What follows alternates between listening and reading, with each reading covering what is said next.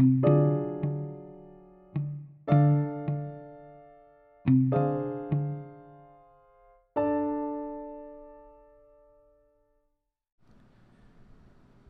placer de vivir. He recibido hace poco una curiosa carta que me pide si puedo contestar una curiosa pregunta. Vivir. ¿Para qué? No por qué, que sería preguntarme por las causas de la vida. Y son los científicos, no el filósofo, quien debería responder, sino para qué, a lo que solo podemos contestar, si podemos, enunciando una finalidad, un sentido, una justificación, una razón de vivir, podríamos decir, o varias. Pregunta ética, propiamente, filosófica, pues, pero que cada uno debe hacerse por su propia cuenta. La filosofía no se delega. Mi comunicante, al que no conozco, suelta él mismo y como por anticipado, tres posibles respuestas. Vivir para asegurarse la propia salvación en la ultratumba. Ve en ello el germen de todos los fanatismos. Vivir para el placer, vivir para vivir. Las bestias, objeta, también lo hacen. Vivir para un mundo más justo es una respuesta que considera estimable pero corta. El progreso social no podría bastar para un sentido a los destinos individuales. Lo encuentro muy severo con las religiones. Querer condenarlas en nombre del fanatismo, que a menudo han comportado, que todavía comportan a veces, es confundir el todo por la parte. Lo mismo que condenar el progreso científico por la contaminación o la bomba atómica. Mi objeción a la respuesta religiosa sería otra. Veo aquí una petición de principio, que presupone la solución que pretende aportar. La vida eterna, en efecto, solo puede dar sentido a nuestra vida en este mundo a condición de que la vida como tal sea considerada ya como un valor. Aquel que prefiere la nada, ¿qué le importa el paraíso? Lejos de responder a la pregunta ¿para qué vivir? Toda religión implica, pues, al menos implícitamente, que ya la hemos contestado. Pero ¿de qué manera? La pregunta sigue igual de entera. O bien debemos alabar los placeres del paraíso, y esto nos remite a la segunda respuesta de mi comunicante, ya que finalmente el placer un animal puede perseguirlo igualmente. Lo encuentro severo también con los animales, de los que nosotros formamos parte. Si hubiera que prohibir todo lo que hacen, estaríamos muertos.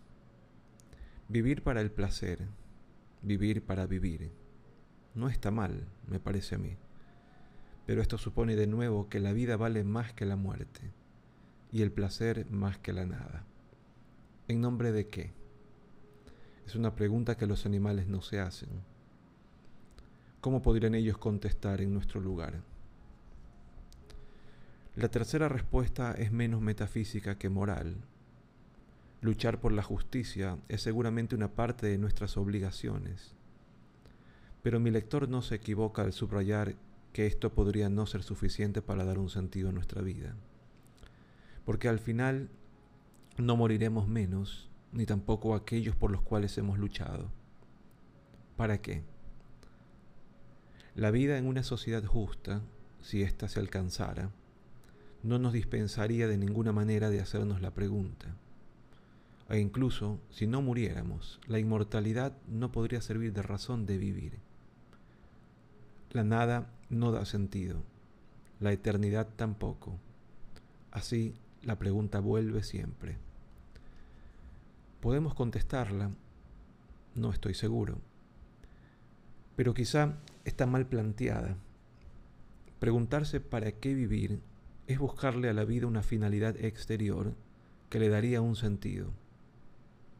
Pero ¿cómo podría existir tal finalidad puesto que solo hay finalidad para los vivos. Es lo que había visto Montaigne cuando dice, la vida debe ser ella misma por su propio objetivo, su designio. Buscarle un sentido externo es equivocarse con ella. Todo sentido, por el contrario, la supone, puesto que la vida los contiene todos. La vida no es un enigma que habría que resolver, ni un síntoma que habría que interpretar, ni un discurso que habría que mantener, ni una finalidad que habría que alcanzar. La vida es aquello por lo que en lo que para lo que hay enigmas, síntomas, discursos y finalidades. No es la vida la que debe tener un sentido, es el sentido el que tiene que ser vivido.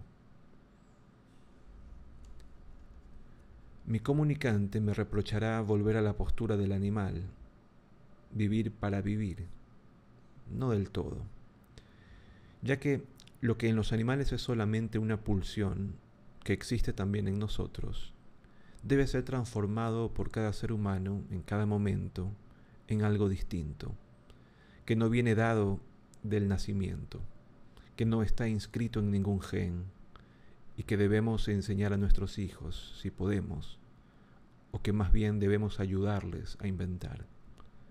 ¿El qué? El amor a la vida. Ningún instinto es suficientemente capaz de eximirnos de él. Ninguna pulsión sirve en su lugar. El placer de vivir se aprende o se educa como todos los placeres. Lo que está en juego es sencillamente más importante. Se trata de vivir o de morir.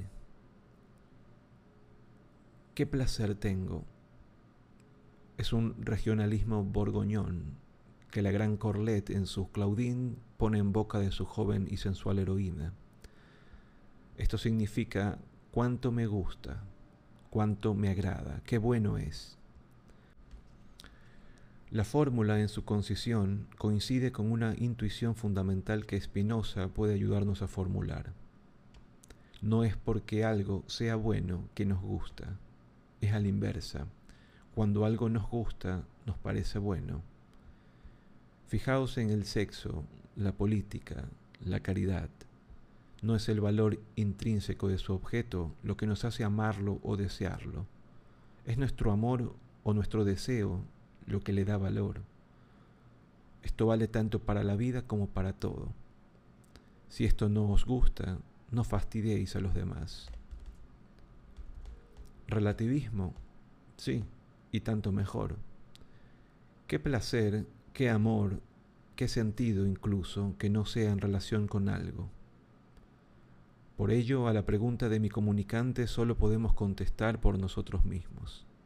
En cuanto a mí, mi respuesta, ya que hemos venido a parar aquí, cabe en unas palabras. ¿Para qué vivir? Por el amor de vivir y por el placer, aunque a veces sea amargo, que encuentro en ello.